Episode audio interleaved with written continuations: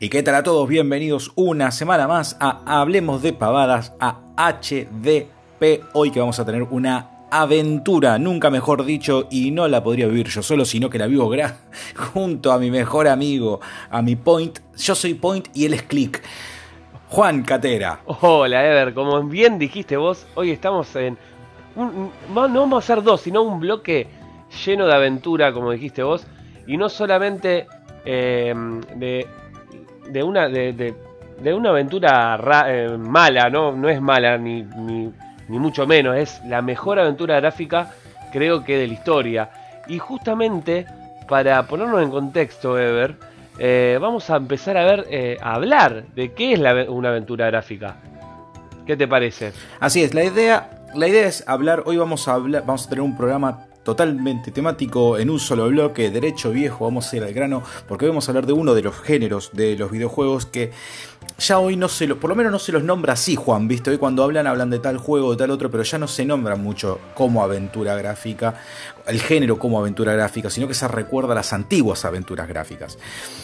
¿Qué es una aventura gráfica? Apartamos de la base, para el que no tiene ni la más puta idea y juega videojuegos muy de vez en cuando, una aventura gráfica o sea, las aventuras gráficas fueron cambiando a lo largo del tiempo, pero básicamente eran aventuras que venían de aquellos ordenadores, aquellas computadoras de fines de los años, perdón, sí, fines de los años 70, principios de los años 80, que no contaban con toda la, digamos, este, tecnología disponible para poder demostrarnos una aventura como las conocemos hoy. Hoy vos podés agarrar a eh, God of War y vas con Kratos agarrándote a trompadas y todo. Bueno, imaginémonos que en el año 80 eso no era posible ni con un Atari, ni con una computadora. Entonces existían lo que por aquel momento se llamaban las aventuras conversacionales. Con una aventura conversacional vos te sentabas adelante de una computadora con su monitor gigante así de tubo y lo que hacía era eh, ponerte en determinadas situaciones como si fuera un libro interactivo. Era una historia que se te iba contando, donde vos ibas tomando decisiones, como en, los libros de Elige tu propia aventura, pero lo hacías a través de ingresar comandos en tu computadora y eso te iba llevando por una historia. Un día, eh, con una de estas aventuras, digamos, conversacionales, un programador eh, le muestra este, esta especie, un prototipo de, este juego a su mujer, no me acuerdo si ya estaban casados o no, este, por ese entonces, estamos hablando de Ken eh, y Roberta Williams, y Roberta cuando lo ve queda así media como flasheada y dice, para, para, para, imagínate lo mismo, esto, pero imagínate que tenés una imagen que acompaña a los textos.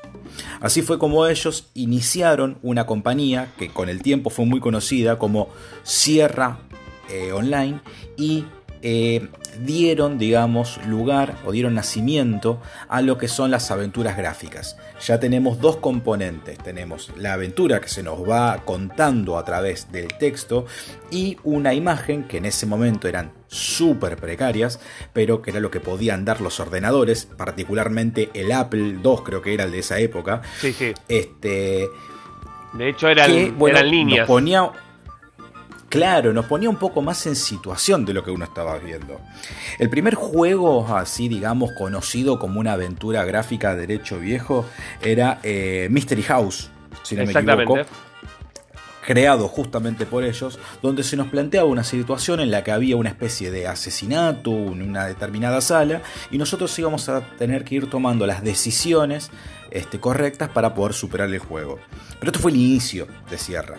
La realidad es que Sierra después se hizo muy conocida desarrollando una serie de juegos cada vez más complejos y aprovechando cada vez más las capacidades de las eh, nuevas computadoras dentro de los cuales, bueno, las principales, digamos, este, una de sus principales sagas fue King Quest, eh, que nos trasladaba a una especie de este, fantasía medieval, si, no, si mal no recuerdo, o los Leisure eh, Larry, que son estos juegos así un poquito subidos de tono para la época, o Police Quest, etc.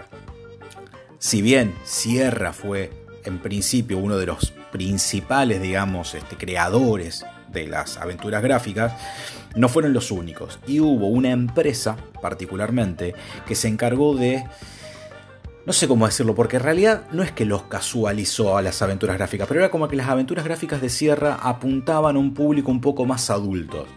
Tenían un, nivel de complejidad. Estaban ever catalogadas como hardcore. Eh, de hecho, va, después la empezaron a catalogar. ¿Por qué? Porque como decía, era más adulta. Aparte de eso, también perdías y morías en cualquier cosa. Eh, eso también lo que lo, como decías vos, eh, justamente lo, lo, catalogaba de ese sentido. Era más adulto y bueno, un chico se cansaba de morir. Aparte era agarrabas algo afilado y ya morías porque lo agarraste. Es decir, que tenías que tener ciertos cuidados y ciertas cosas y era muy, muy complejo.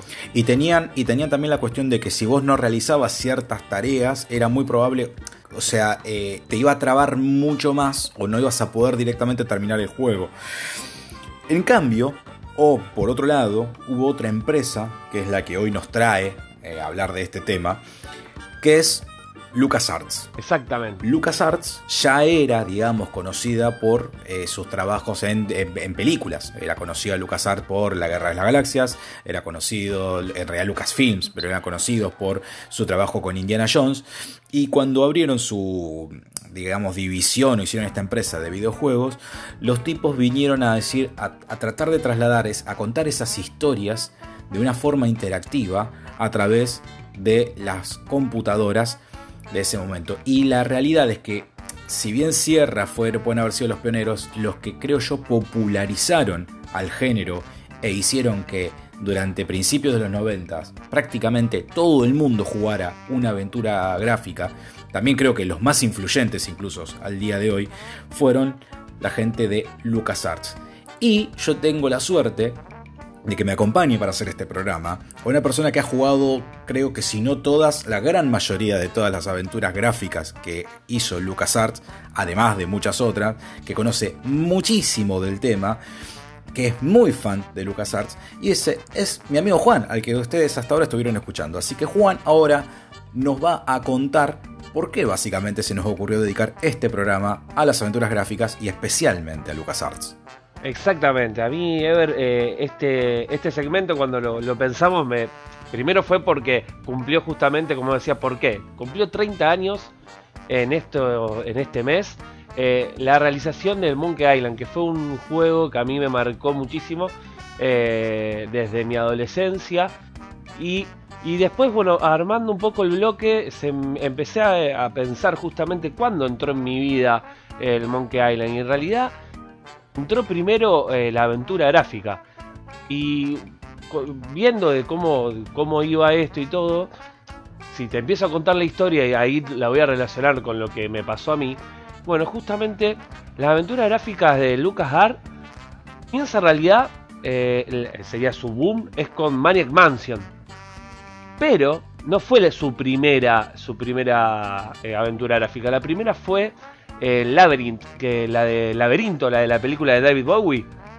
Eh, esa fue su primera aventura gráfica y también su, una de las primeras, se puede decir, adaptaciones al, eh, del cine a los juegos. Del cual es muy curioso ver que fue su primera. Sería. Fue mejor el juego que la película. De hecho, la película le fue muy mal. A nivel taquilla por lo que se había gastado. Imagínate que estaba David Bowie, eh, el director Ever era, no me sale ahora el, nombre. es Jim, Henson. Exacto, Jim si, Henson. Si no era Jim Henson, era la creación de Jim Henson. no, no, no, era él, era él. no me salía el. Ah. Para los que no lo recuerdan, Jim Henson es el creador de las principales, de, todas las marionetas que nosotros conocimos en el cine a lo largo de los años 80.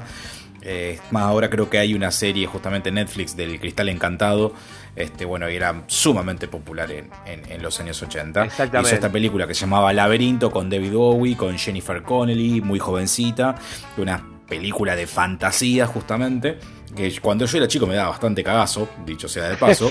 Bueno, y este, uno de los primeros encargos, supongo yo, de LucasArts fue hacer un videojuego de esta película y arrancaron haciendo lo que mejor hicieron a lo largo de su carrera, que es una aventura gráfica, justamente, Juan. Exactamente. La aventura gráfica, eh, en realidad ellos, ya como Lucas, eh, Lucas, en realidad, en ese momento era Lucas, eh, eh, Lucasfilm Games. Así era, se llamaba. No se llamaba Lucas Arts. Después se, ah. se llamó Lucas Arts. Pero en ese momento era Lucasfilm Games. Eh, que fue al principio. Y ellos ya habían hecho algunos juegos de aventura para Atari. Después, ah, sería su primera aventura gráfica fue Labyrinth, que esta de lo que estamos hablando. Y lo que te comentaba del director, imagínate que le fue tan mal a la película que nunca más se, quiso, eh, quiso ser director de una peli. Sí se dedicó a hacer, eh, si, si, buscamos, obviamente, él es eh, fue un genio porque hizo, como decimos, los Muppets, toda la Plaza Sésamo y un montón de cosas más. Pero director de peli no quiso hacer más porque le fue muy mal. Pero sí le fue bien al juego. Así que imagínate lo curioso.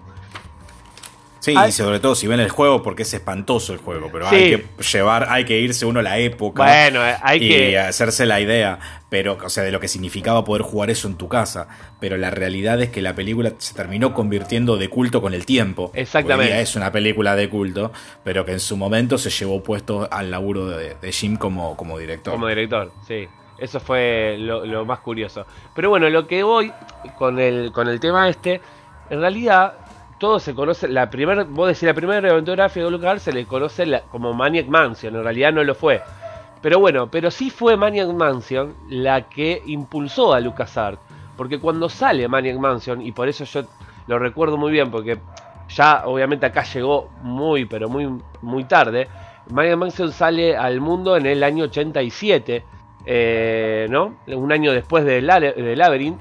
Y fue la primera aventura gráfica desarrollada por para mí, el puto amo, Ron Gilbert, eh, junto con otros que vamos a, voy a empezar a detallar.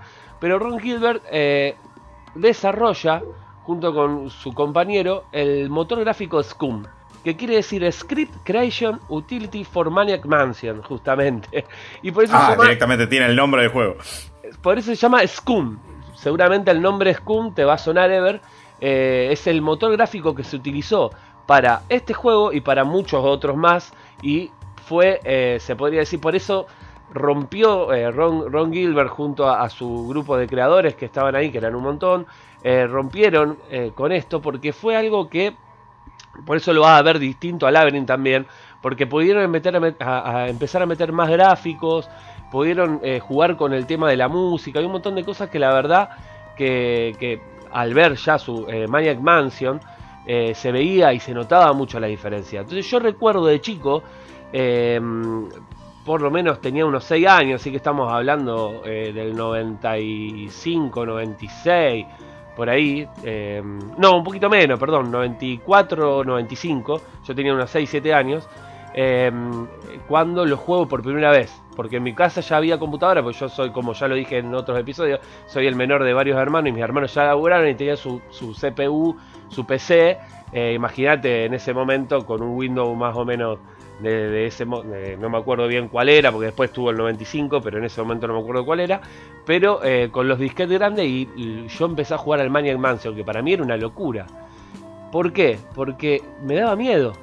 Es decir, era un juego de. daba miedo en ese momento. Y vos decís, sí, eh, no te puede dar miedo, porque en realidad es un juego, es un juego de terror, lado B. Es decir, que fue la idea que quisieron hacer ellos. Pero bueno, en su momento yo era muy chico y bueno, y ahí fue mi primer acercamiento con lo que era una aventura gráfica. Yo después de más grande empiezo a, ver, eh, me, eh, descubro de quién era, descubro el Monkey Island 3 primero, porque fue el, como el que llegó con más furor a la Argentina en ese momento, ya más o menos estamos hablando en el 2000. Y ya después juego al 1 y al 2 y lo jugué 50.000 veces y me volví fanático de la saga y más de lo que es Ron Gilbert y un montón de, aventuras gráficas de él. Pero bueno, volviendo al tema de lo que fue Scum, que fue creado justamente por él y, lo que creo que impulsó a Lucasfilm y lo que fue la época dorada de, las aventuras gráficas, que fue justamente finales de los 80 y principios de los 90, el, el juego, en realidad, este, el Maniac Mansion, que fue uno del primer juego justamente de Rock junto a Gary Winnick, que es el otro creador de, de, Scum, se inspiraron en, los clichés, viste, del cine de clase B. Porque yo después lo pude jugar bien y lo pude terminar al Maniac Mansion. Y la verdad que es increíble si vos te pones a pensar lo que fue para esa época. Porque era un juego que tenía humor, que como dijiste vos, historias frescas, eh, eran una aventura gráfica vos podías elegir los personajes para poder entrar a la mansión. Ya eso era algo interesantísimo para el momento, ya que no, no, no había. Las otras cosas eran las acciones que vos podías cumplir. Y ya, como decías vos, con Sierra, ¿qué diferencia había? Nosotros, como dijiste, en el Sierra estaban las aventuras conversacionales. Vos tenías que poner una acción para eh, poder, eh, sería hacer la acción y, em, y ahí recién empezabas eh, a hacer la acción o jugar lo que vos necesitabas. Por, ejemplo, vos tenías que poner agarrar tal cosa y vos los agarrabas, pero lo tenías que tipear en el teclado. Ya con cuando empiezan con este motor y todo, ya se empieza a hacer lo que es, eh, sería las palabras abajo que se ven de agarrar. Entonces vos cliqueabas y todo lo que se puede decir ya ahora hoy en día el point and click. Entonces ellos lo, eh, empezaron a utilizar esos verbos y eh, el poder usar el verbo con la acción que vos tocas en la pantalla. Y eso fue obviamente un cambio trascendental para, para lo que fue la aventura gráfica y también para poder jugarlo. Y otra cosa que agregaron después de lo que fue el Maniac Mansion y también era como fue como una filosofía de lo que es LucasArts que no podías morir. Si la idea del juego de que vos no mueras, porque justamente con los de Sierra vos morías en todo momento y ellos dijeron no, esto frustra eh, al juego, eh, te traba en el juego, no, no, no, no deja de ser divertido. Entonces eh, empezaron a tener esa filosofía y justamente eso también creo que fue algo que hizo que las aventuras de, contadas de esa manera, obviamente hubo un cambio generacional y también eso le recontra sirvió para que la gente se enganche. Sí, yo creo que, bueno, justamente, vos fíjate algunas de las revoluciones que trajeron al género.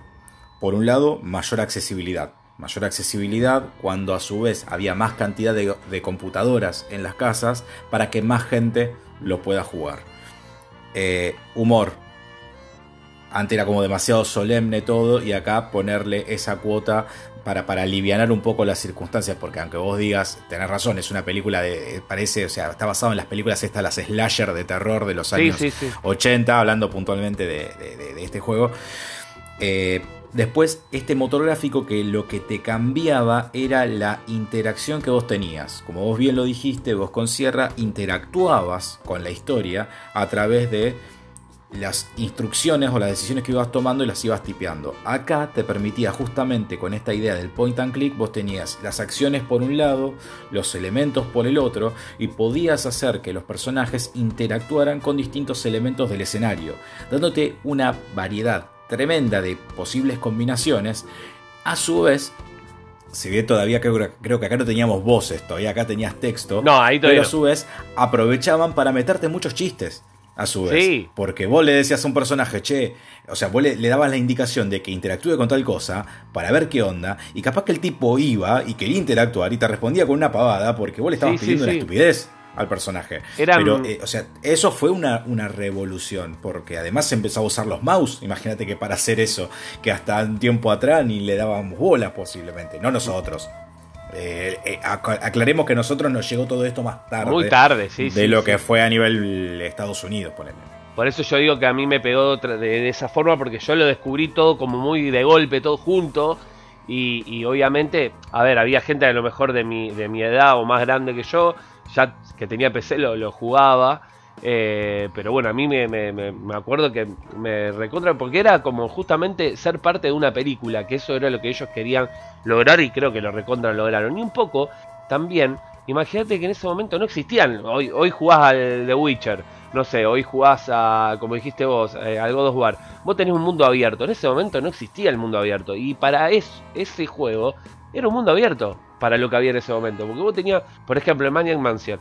Vos entrás y en una mansión podías investigar, podías abrir, cerrar, Era una locura para esa época. Es decir, si vos te pones a pensar. Imagínate que también ese juego llegó a salir para, mm, eh, aparte de la PC, para el Atari, para la Commodore 64, para la NES y la Famicom salió el Maniac Mansion. Sí, Me acuerdo que había salido para eso, me acuerdo que había salido para la Family, que era bastante particular que un juego haya sido adaptado, una aventura gráfica así haya sido adaptado, pero yo creo que tiene que ver con esto mismo que hablábamos antes, con la cuestión de la accesibilidad. Porque mm. yo no sé sinceramente si hubo alguna aventura gráfica de Sierra adaptada a la NES, pero todos nos acordamos de Maniac Mansion. Todo el mundo, sí. Ese fue el, el parámetro de cómo deberían ser adaptadas a una consola. Y como bien decís, es un género que lo que trata, que eso es lo que no pierde. O sea, el juego es más interactivo, de alguna forma, tiene más juego, entre comillas, pero a su vez te hace más partícipe. Que desde un primer momento las aventuras gráficas lo que quieren hacer es esto, es meterte a vos en la historia con las herramientas que tiene. Y bueno, entonces... Este... Lo que yo iba sí, sí, por favor, continúa. Sí, sí, justamente era eso, era eh, encontrar un camino de lo que fue eh, para para el mundo de la aventura gráfica Maniac Mansion y justamente Ron Gilbert y lo que fue después, que ahora por eso voy a ir, la idea es eh, hacer como un camino a lo que, a lo que llegó al Secret of Monkey Island, mi queridísimo Secret of Monkey Island, que cumple eh, en este mes 30 años. Y justamente después del de, Maniac Mansion, que tuvo un éxito mm, rotundo, ¿sí? los lanzamientos fueron, eh, fueron varios juegos, ¿no? Y, y empezaban a meter año por año. Uno de los juegos fue Zackman Kraken, que no tuvo mucha. Eh, fue, fue un muy buen juego, pero no, eh, no la pegó tanto. Pero después salió el Indiana Jones and the Last Crusade, es decir, la última cruzada. Que fue un juego que también rompió con todo, porque justamente venía con esto, ya venía con el Scum, ya lo empezaron a mejorar, eh, empezaron a meter más acciones, empezaron a meter más colores pudieron, eh, pudieron encontrarle la vuelta también al tema del sonido. Eh, obviamente la tecnología, de, estamos hablando del 87 al 89, ya fue eh, cambió un montón, porque viste, en esa época cada, cada, año era increíble cómo cambiaba la tecnología. Eso, eso era una locura. Mejoró, mejoró muchísimo en lo que es a nivel gráfico, por sobre todas las cosas, porque se ven unos gráficos súper trabajados mejoró muchísimo a nivel animación. Los personajes están animados prácticamente como si fueran una película animada, pese a ser todos pixel. Perdón, estaba por toser. Cuando uno habla Coronavirus. pixel art, este es el, el sí. este es el verdadero pixel art. Vos lo ves y cada pantalla, porque además lo particular que tenían las aventuras gráficas de este tipo era que a vos se te planteaba un escenario un escenario en principio estático, desde una perspectiva, y estaba todo pensado. Cada cosa que estaba en el escenario, cada cosa que se estaba mostrando, la luz, cómo estaba el personaje parado, con qué podía interactuar, estaba muy pensado. Indiana Jones y la Última Cruzada es una genial adaptación al videojuego de una muy buena película. En esa, yo creo que si uno se pone a analizar videojuegos basados en películas, los que mejores lo hicieron fueron las aventuras gráficas, o por lo menos este es uno de los Sí, permitime decir que para mí la mejor adaptación, y te lo afirmo ahora, hasta hoy en día, te diría, de películas es ese juego. Después eh, pueden venir otro, repasar toda la película. Nos permitía repasar toda la película, pero jugando este, como, como, como el arqueólogo, como el profesor, como Indiana. Y mejorando la historia este, también, porque contaba un poquito más todavía, ¿me entendés? Que eso es lo que tiene la idea, ¿no? Del juego. Justamente, te, amplía la película. Este. Bueno, este fue un punto altísimo que ya le, le. O sea, si ya de por sí Maniac Mansion había sido un referente en el género eh, acá la fuerza de un buen juego acompañado de un nombre como era en ese momento Indiana Jones y como fue con esa película, yo me acuerdo del quilombo que fue a nivel mundial, este, los pusieron en todo lo alto y salvo que me digan, no, mira, a ver, quería hablar, esto va de Indiana Jones, pero yo creo que ya después de Indiana Jones viene la crema de la crema. Exactamente, hay una más que iba a comentar que salió el mismo ah. año justamente que la crema de la crema. Y lo voy a comentar, ¿sabes por qué? Porque después tiene algo curioso que hay en el juego. Y, es un juego que no fue muy conocido, pero tiene su culto también, y es Loom. No sé si lo sentiste a nombrar alguna vez. No, la realidad lo estuve viendo y me pareció muy interesante. Es muy original. pero muy avanzado para la época. Sí, me parece, que... hoy día ese tipo de juegos sería más interesante o sea, sería más llevadero o mejor recibido por la gente que lo que fue en ese momento. Contanos, Juan, un toque como ese. Bueno, Loom eh, lo, lo, que tiene original es que en vez de tener verbos, tiene que ver con la música, es decir, interactúas con la música. Y un poco lo que cuenta es de un personaje que, eh, bueno, tiene que tratar de, meterse en una historia donde hay unos tejedores que tejen, sería, tejen como el destino, y, bueno, vos tenés que como empezar a, meterte en esa, en, esa asociación de tejedores, creo que se llamaba, y, bueno, te va contando toda una historia que la verdad que es muy original y lo original que tiene es justamente eso. Vos interactúas y todo el juego es musical, ¿me entendés? Es decir, vas, eh, en vez de tener los verbos abajo, vas a tener notas musicales y, cada acción que vos haces eh, y puzzles que vos tenés son con notas musicales. Lo cual, obviamente, eh, te puede gustar o no la música, pero era muy fácil o, intuitivo de hacer, ¿no? Obviamente. Pero, ¿qué pasa? No era el agarrar, eh, tirar o algo de acción que por ahí tenían las otras aventuras. Yo creo que por ahí no la pegaron en ese momento por eso. Y el otro eh, el otro tema es que después, en el mismo año, sale justamente el Monkey Island. Pero bueno, eh, había salido con una con una ventana, con un tiempo de antelación. Por Loom creo que fue al principio de los 90 y, y Monkey Island sale al final de los 90. Así que había ahí como un tiempo, porque de hecho, después te voy a contar, hay una anécdota en, el juego. Pero bueno, Loom quedó, eh, creo que como culto, como un juego de culto para la gente que le gusta. De hecho, tiene otros, otros juegos que después eh, eh, lo siguieron para la saga, para completar la saga. De hecho, son, es una trilogía, así que mm, no es que quedó ahí. Yo creo que yo a mí particularmente no fue el juego que más me pegó, me gustaron más otros, pero es muy bueno, hay que decir que es muy buen juego. Eh, sí, y es una fantasía ochentera, por lo menos el original, que es el único que yo vi algún gameplay, es una fantasía ochentosa desde la estética, tiene esa cosa así de los colores y todo, y es como un diseño un poquito más, es, es como un juego un poco más independiente dentro de lo que era, porque en este capaz que estuvo por ahí dando vuelta, pero no era ya, estaba bajo el halo de este mm, Ron Gilbert sino que era eh, fue otro el director que lo tomó, era, un poco más experimental con la que ellos se permitían jugar. Este porque Ron Gilbert mm. estaba con este proyecto justamente y el proyecto era de Secrets of the Monkey Island y un poco lo que vamos a contar ya con todo lo que estuvimos contando hasta ahora, eh, que fue justamente eso, cómo inició y por qué la pegó tanto Ever eh, y cuáles son los secretos del de Secrets of the Monkey Island. Mm. Un poco eh, Ron Gilbert como director de proyecto, que ya venía, la había pegado con Maniac Mansion, como dije antes. Aparece Steve Purcell, que Steve Purcell es eh, creador de Sammy Max, Ever, no sé si más o menos lo conoces, es una historieta que luego fue un juego.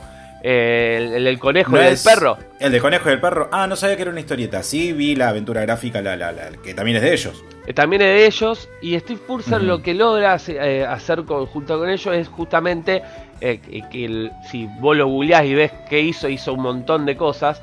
De hecho, él dibujó ¿no? los bocetos de los, de, los, de los personajes y después todas las, eh, las tapas de los juegos la hizo él también.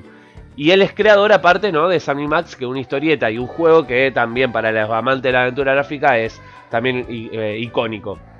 Él, por ejemplo, eh, Steve Purse también estuvo en proyectos como Cars, eh, está, eh, trabajó en, Pixar, en Ratatouille, en Valiente, así que trabajó en un montón de cosas. Ha hecho voces también de, Pixar, así que también un grosso.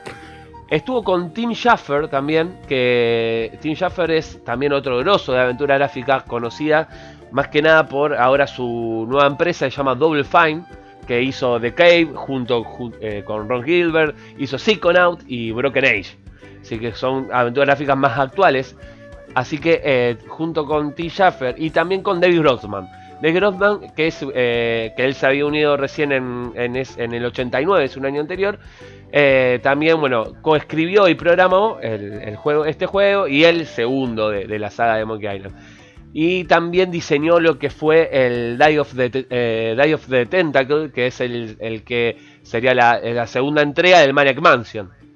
Eh, que también un juegazo. Así que todos estos grosos son los que tuvieron que ver justamente eh, con, el, con el Monkey Island. Y así, imagínate, eh, bueno, para, me, olvidé de decirte algo. Dave Grossman también tiene que ver con Telltale Game, que es un, bueno, una empresa que después eh, volvió a sacar el Monkey Island en la edición número 5. y un montón de aventuras gráficas como por ejemplo la de Walking Dead que son episódicas y un montón de cosas. Así que son tipos que, que viven todavía de la aventura gráfica, son tipos que en ese momento eh, eran muy grosos y siguen siendo muy grosos. Así que para crear la historia de, eh, lo que fue Monkey Island hubo muchas inspiraciones y de hecho muchas, eh, muchas cosas se fueron descubriendo con el tiempo y otras cosas apenas a plena vista, si vos Ever lo ves, yo te digo, Monkey Island, ¿a vos qué te parece que, fue inspirada? En la, en la atracción de Piratas del Caribe de Disney, ponele. Exactamente, esa fue una de las inspiraciones creo que fundamentales de, Ron Gilbert. Y, otra de las inspiraciones fue, bueno, el libro de la isla de tesoro eh, de, Luis Stevenson. Y otra muy importante, que de hecho tiene que ver después con, también con la, con la película Pirata del Caribe, es un libro que se llamó eh, On Stranger Tides, eh, que en Cosas Extrañas sería, de Tim Powers, que es un libro que ya cuenta eh, bien la historia justamente de un personaje joven que venía, qué sé yo, y empieza a, eh, lo mezcla también con el, con el vudú justamente, y un montón de cosas que se ven en el juego y que se ven en la película de Piratas del Caribe. Em, ¿Por qué? Porque justamente eh, Ron Gilbert lo había, este, este libro salió en el 87 y fue un libro que a Ron Gilbert lo marcó muchísimo y bueno, y lo sirvió de inspiración junto con la Isla del Tesoro y el juego de Piratas del Caribe eh, para hacer esta aventura gráfica. Y vos me decías muy bien lo, de, lo del juego de Pirata del Caribe, porque hay una escena eh, que, eh, que, es una icónica, más que nada del Monkey Island 2, que se ve la del perrito que está en la en el vos estás como en una celda y vos tenés que llamar al perrito con un hueso para que te traiga la llave, que la tiene la llave. Bueno, esa, esa escena está justamente en, en el juego Pirata del Caribe eh, y, se, puede, se, puede ver, se puede visualizar y está hace añar, es decir, ese juego está del año 70 más o menos, 69 si mal no recuerdo, así que es, eh, fue una escena que él lo inspiró para ponerla porque a él le encantaba.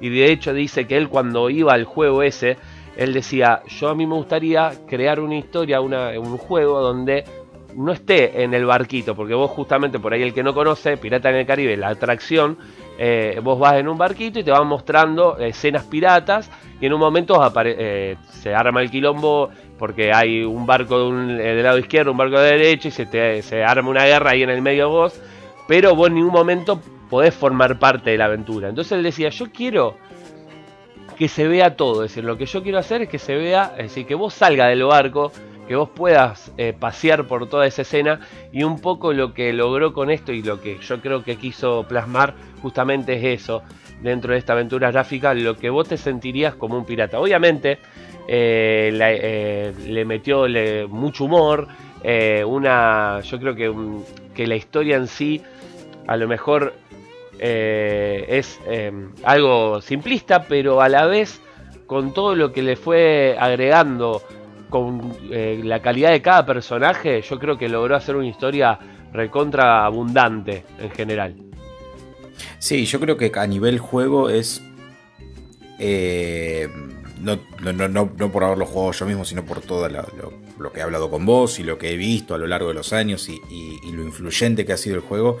Pero yo creo que es el mejor juego de piratas que se ha hecho. Si vos te pones a pensar así, a grosso modo, grandes juegos de pirata. Tenés este, tenés el Assassin's Creed Black Flag, pero ya tenés que saltarte 20 años, más o menos, en la historia del juego. Eh, Yo creo que fue la, primera vez que trató de meternos en la aventura pirata y además por el tipo de personaje con el que vos jugás, que es un poco vos. O sea, es agarrarte a vos, soltarte en un mundo pirata y decir, mira, acá, vení, acá tenés para que juegues, para que te diviertes, para que interactúes con todos esos personajes que están en el imaginario, pero a su vez con muchas sorpresas, con sus giros argumentales, con, sus, con su humor.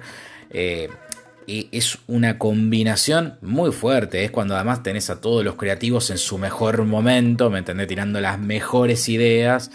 Este, Y sí. Fue un boom, fue, fue, fue un clásico instantáneo. O sea, no es que un juego que después con el tiempo la gente. No, no, la rompió toda apenas salió. No, no, y apenas salió y envejeció recontra bien.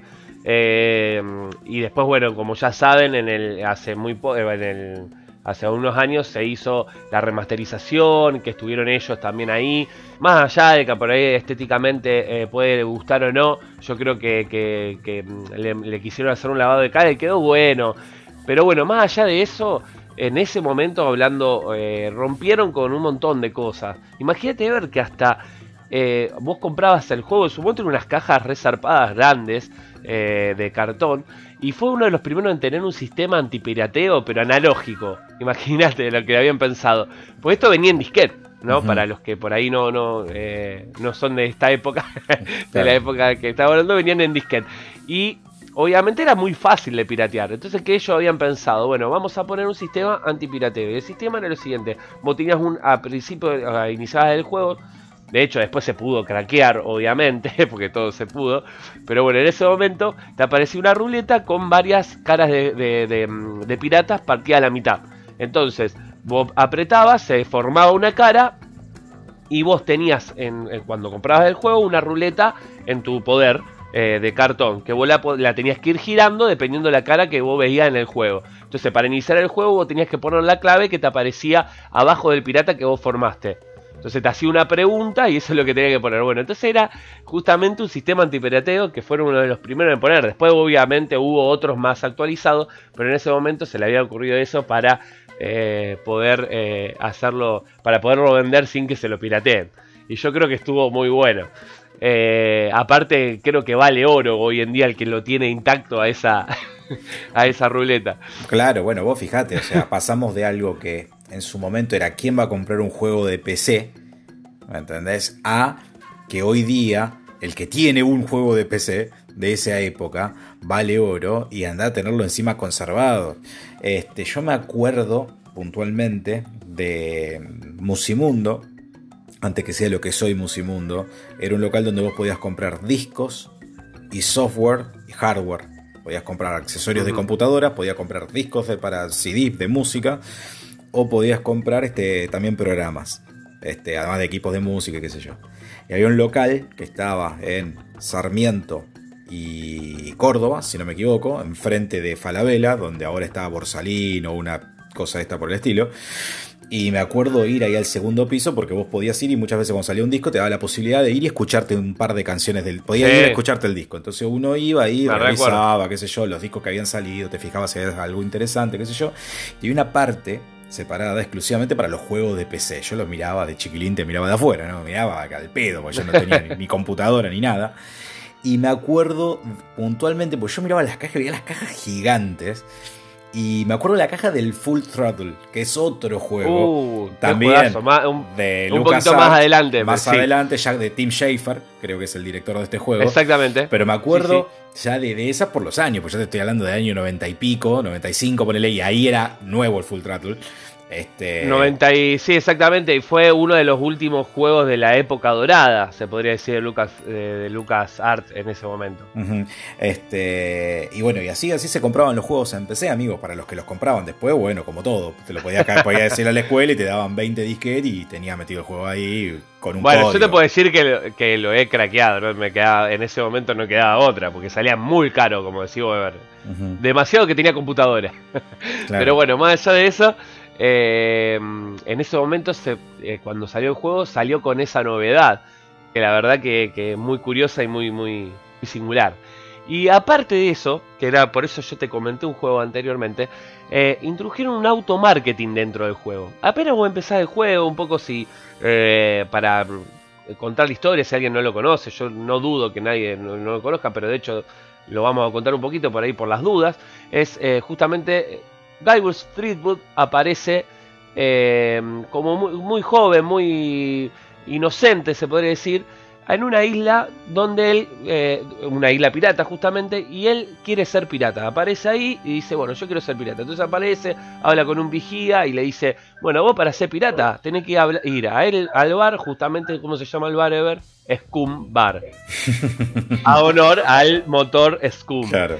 Eh, que hablamos anteriormente. En el Scum Bar vas a encontrar, le dicen eh, los, los tres piratas, que son los jefes, y te van a decir qué es lo que tenés que hacer. Bueno, el loco apenas va a los tres piratas, le va a dar eh, para hacer tres pruebas. De las tres pruebas que tiene que hacer es, tiene, dice, bueno, vos tenés, que eso es lo que está de bueno en esta aventura, porque te da la posibilidad de que vos podés empezar por cualquier lado. ¿Me entendés? Y eso es lo que también tenía de bueno y llamativo. Entonces, bueno, te dice, vos tenés que hacer, eh, tenés que ser el mejor en la espada, ¿no? Tenés que, eh, que ser mejor en la espada, tenés que ser eh, mejor en el robo y tenés, en el caso de... Mm, para que ya lo, ah, la tengo que tener. Bueno, era el robo, la espada y... porque en el insulto era con la espada, el robo y me queda una más. Que bueno, ya la voy a... No importa. Ya lo voy a tener. En el caso de cuando vos hablas con, con, el, con los piratas, tenía un pirata de, de esos tres que tenía un, un pin que decía pregúntame por Loom. El juego que habíamos hablado hace un ratito. El Exactamente. Entonces, si vos le preguntabas sobre ese juego, el tipo te vendía el juego. es decir, el, el era increíble, ¿entendés? Porque vos agarrabas, eh, te iba diciendo, sí, eh, eh, te iba diciendo, vos es un juego que, tiene que ver con tal historia, papá, te va contando, entonces te lo vendía, ¿viste? entonces, imagínate que ya introducían un automarketing y, a la vez hacían un chiste con eso. Entonces, la verdad que, en eso los, los, tipos estos eran unos bochos. Bueno, ahí me acordé, era em, el, robo pero, eh, y el, sería la búsqueda del tesoro. Ahí ah. me quedaba el segundo y la espada. Eran esos tres que bueno, vas haciendo toda una historia para llegar a hacer esas tres cosas y tenés que ir agarrando cosas y sacando y poniendo y cuando vos te das dando cuenta es si vas descubriendo todo una, en una isla que la verdad que es enorme. Y después así vas te vas llevando eso a otro lado y así otro y así. Vas sumando cosas que eso es lo que lo hace llamativa la historia. Eh, de hecho también empezaron a, crear todo esto de, ir metiendo guiños a otras películas, como por ejemplo Indiana Jones, Star Wars. De hecho, en un momento vos vas a eh, va aparece en un cameo George Lucas, Ever. ¿En, el primero, en Monkey Island? En el primero, eh, George Lucas aparece, porque de hecho a lo mejor por ahí si, si no lo han jugado y no se dieron cuenta, eh, es, es, el troll que va a estar en, el, en, un, en, un, puente que vos tenés que pasar. Entonces vos a ese troll le tenés que dar algo de comer, que es un marisco que vos conseguís en una cocina. Le das el marisco ese, el troll lo agarra. El troll a todo esto tiene un mazo en la, en, la mano. Y vos pasás, viste, te deja pasar. Cuando vos pasás, en la espalda de Guy Street, puede decir que él no lo ve, el troll se saca, era un, se saca la máscara, de hecho no era un troll de verdad, era un, y él, y, era eh, George Lucas disfrazado. Acá estoy, viendo, acá estoy viendo la imagen y posta. de hecho, se come el marisco, cuando se saca la máscara, se tira el mazo, se come el marisco, se vuelve a poner la máscara y con la fuerza de un Jedi agarra el mazo de nuevo. Ah, no, muy bueno. y una vez, una vez que pasa eso, eh, Guy Brush se da vuelta, ¿viste? Como diciendo, ¿qué, pasó? ¿Viste? Y, y mira así, ¿no? Como diciendo, no algo pasó, no, y lo mira y viste, y ya estaba vestido de nuevo. Sí, sí, sí. Y ahí sigue adelante. La, verdad que son, tenía ese tipo de, humor y de cosas que si después vos le va agarrando el chiste y, cuando lo rejugás es algo que siempre encontrás cosas muy, muy copadas. Sí, eh, bueno, convengamos en que la empresa se llama LucasArts porque estaba George Lucas metido de fondo y mm, obviamente tenían las licencias para poder este, hacer toda esta mezcolanza de, películas y tomar licencias y hacer guiños. El juego, los juegos están todos este, llenos de, guiños. Y como decíamos antes, este juego le cumplió la fantasía de todos aquellos que llegaron a una isla alguna vez con la idea de convertirse en piratas y contando una historia un poco más extensa seguramente, con muchos más personajes este, carismáticos. ¿Cuánto dura más o menos, Juan, el, Monkey Island? Este, no pienses cuánto tardás vos, porque vos seguramente lo liquidás en toque, lo diste vuelta 74.000 veces, pero ¿cuánto ah, más o menos te puede llevar un, dar vuelta al Monkey Island? Y una primera vez yo creo que te puede ya durar unas 6 horas, 7 horas. ¿Nada más? Sí, sí, yo no, creo que sea muy... Va, habría que ver. Yo, yo creo que lo puedo terminar en en tres horas, no te miento, pero por eso estaba pensando en cuánto puede ser, pero sí, yo creo que sí, no más de... A ver, lo, vamos a googlear, que me llama la atención eso, cuánto dura realmente. Y... seis horas. Claro, porque son juegos que uno, a ver, yo particularmente nunca me dio la cabeza, yo me trabo el toque eh, enseguida y me, frustro porque son juegos que te hacen utilizar el juego básicamente. A ver, te estoy hablando 6 horas que por ahí ya sacando casi todo, ¿me entendés? Pero a lo mejor te puede durar unas 20 horas. Si no, si te queda trabado. Si vos te quedás. Eh, el juego básicamente consiste en no solamente ir interactuando con los personajes y hablando, sino que va a consistir en resolver ciertos tipos de rompecabezas para los cuales en algunos casos hasta vamos a tener que hacer interactuar objetos que jamás en la vida se nos hubieran ocurrido que los podemos llegar a mezclar. Eh, esto justamente puede hacer que uno, que uno se trabe, que uno no sepa cómo avanzar en determinada parte y también que hoy día eh, tenemos como menos tiempo, menos tolerancia, digamos, a esto, a esperar, ¿no? Y en ese momento era la cuando vos eras mm, sos pendejo, tenés una computadora, tenés todo el tiempo del mundo porque ya fuiste a la escuela, te puedes encerrar y matarte jugando, rompiéndote la cabeza. Tampoco había internet, hoy día te metes en una guía y sabes cómo resolver un, un rompecabezas. En esa época, Juan, era. No había nada. No había nada, era de rebote si te llegabas a enterar que alguien había una línea telefónica supuestamente que vos llamabas y te, podían dar una guía de, que de hecho es parte del juego cuando vos te perdés en la isla en una en la selva eh, aparece un teléfono y vos llamás y te y, supuestamente pidiendo ayuda y no te, boludean, no te ayudan. Que después en el Team del Park, en el Team del Park Ron Hilbert eh, eso lo usa hay un teléfono donde vos llamas, pero ahí sí te da pistas reales. Eh, ahí lo pudo meter. Pero bueno, la verdad que, qué sé yo, está muy interesante eso, porque te van metiendo chistes en el medio. De hecho, Ever, eh, juegan también con esto de, lo que era la muerte en su momento, como, como vos bien decías con Sierra, que vos morías en todo. Entonces ellos que dijeron, bueno, vamos a joderlo también en lo de Sierra. En este caso, como yo te dije, eh, ninguno de los... vos no podías morir en el Monkey Island, pero hay dos posibilidades de morir. Hay una que ni bien vos llegás, como te dije a los tres piratas, vos le decís, eh, él le dice, no, pero yo puedo aguantar la respiración bajo el agua por 10 minutos, como diciendo, yo ya soy pirata, ¿qué me, está, eh, ¿me entendés? Pero no, no, tenés que hacer esto. Bueno, entonces ya te está diciendo que él puede aguantar la respiración. En, la parte, en una parte del juego, te tiran abajo del agua, agarrado de un tótem, entonces, vos salís muy fácilmente, porque un puzzle muy, muy tonto. Pero sí, entonces, ¿qué dijeron ellos? No podemos hacer que si la gente tarda más de 10 minutos, tenemos que hacer que se muera. Porque si dijimos que eh, aguanta la respiración de 10 minutos, lo hacemos. De hecho, muere de una forma muy chistosa porque todos los verbos, de abajo te aparece pudrirse, eh, todas cosas referidas con, lo que pasa con el cadáver, claro. Sí, sí, y, se cambia el color a un color verde. No, es, muy chistoso de, esa forma, obviamente, pero un, poco marcando eso en el sentido de decir, bueno, si dijimos que, va, que puede aguantar hasta 10 minutos, vamos a hacer que dure 10 minutos. Que era imposible que vos no salgas antes de los 10 minutos. Claro. digo que es muy, muy difícil que no lo hagas. Pero bueno, y ahí era una de las formas de morir.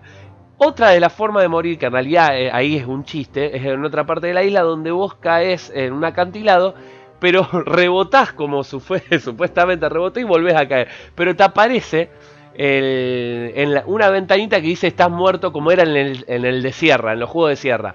Igual, la misma ventana. Obviamente haciendo referencia a chistes a, los juegos de ellos.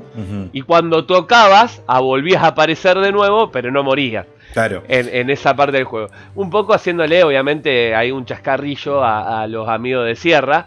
Eh, y eso también, bueno, es una forma de, de, mostrar lo que yo te decía, ¿no? De, ese, de ese humor que a ellos no le importaba nada.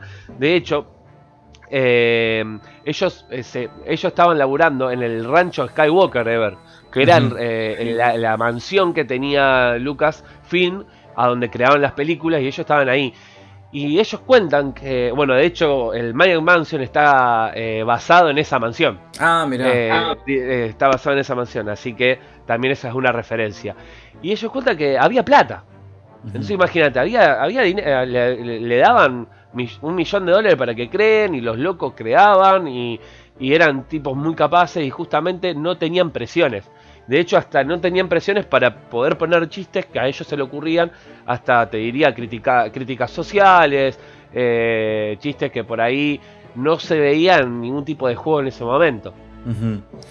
Este, sí, bueno, el, por eso, o imagínate, la, creatividad mezclada con la guita.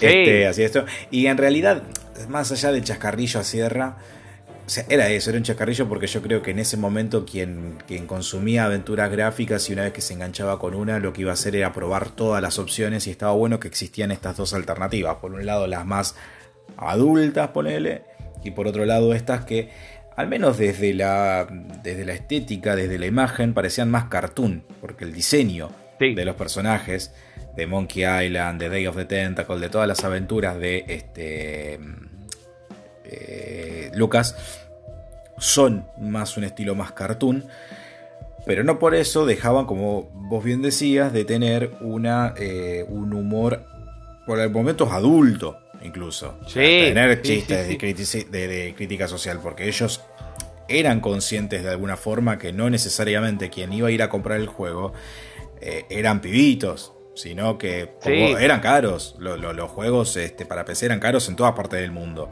Y si bien podía haber una computadora en cada hogar americano, ponele, por poner el mejor de, las posibilidades, la computadora esa no tenían acceso a los chicos. Este, estamos hablando de aventuras gráficas que salieron incluso eh, antes de Windows. Este, algunas eran de DOS, este, siquiera.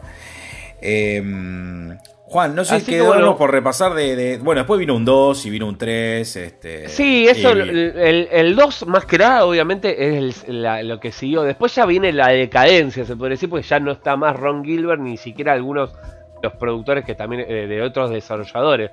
Pero a mí me gustaron, yo como fanático de Island, a mí me gustaron todos porque eh, en gran parte, algo parte de la historia te va siguen contando.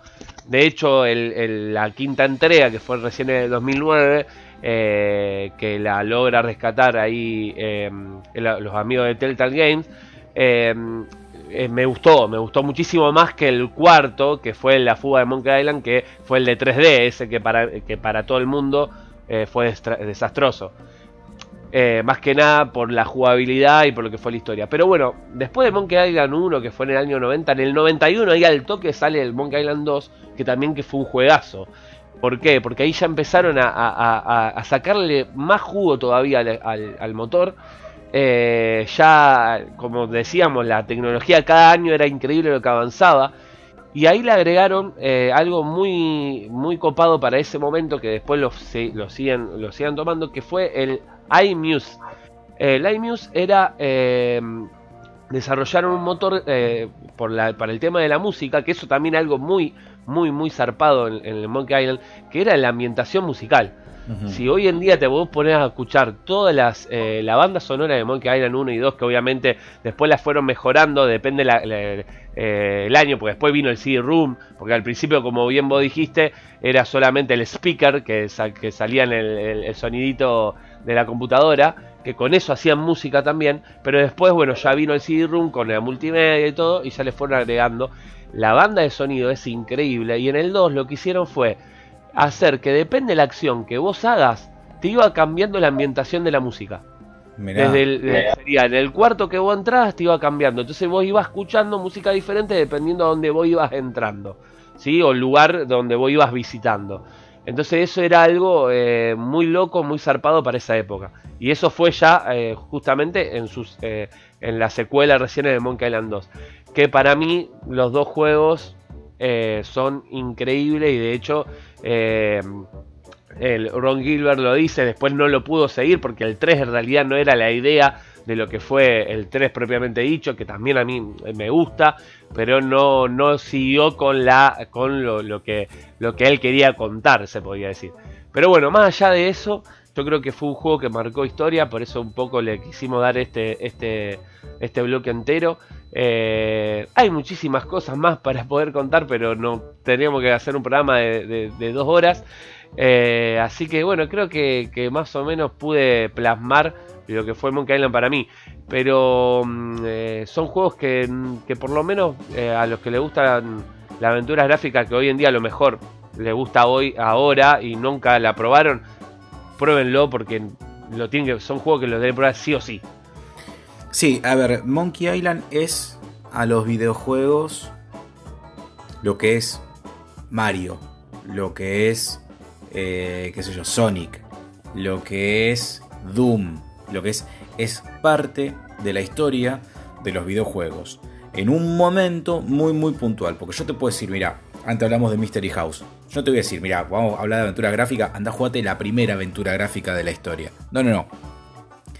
Es un juego que se hizo en un momento que fue el máximo referente es uno de los máximos referentes cuando todos miramos para atrás y que hoy día tiene la suerte de que lo podés comprar, te lo compras en Steam, te lo jugás y si querés podés optar por ir a buscar la opción más pixelada, si querés ver la, versión más antigua, o hay versión, reversiones, remasterizaciones para que los públicos, sobre todo más jóvenes, le entren y no les parezca, que ¿qué es esta cosa?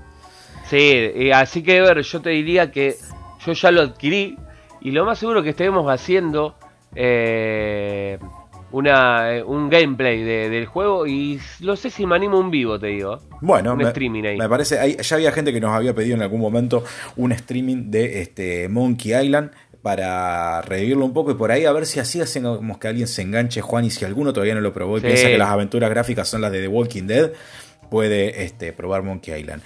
Con esto, amigos, con esta aventura no gráfica, sino eh, audiovisual este, podcastera, vamos a terminar el programa de hoy este, homenajeando a lo que fue este, Monkey Island a Lucas Arts. Seguramente nos va a quedar un programa por delante. Juan, muchísimas gracias. Te hiciste un laburazo, negro. Gracias, gracias, Ever. Y bueno, gracias por vos darme la idea también de poder hacerlo. No, por favor, por nada, gente. Eh, nos escuchamos la semana próxima. Acuérdense, domingo, YouTube en vivo. Todos los domingos, YouTube en vivo. Síganos en YouTube, síganos en Instagram, en arroba velemos que de pavada. Y nada, chau, chau, chau, chau.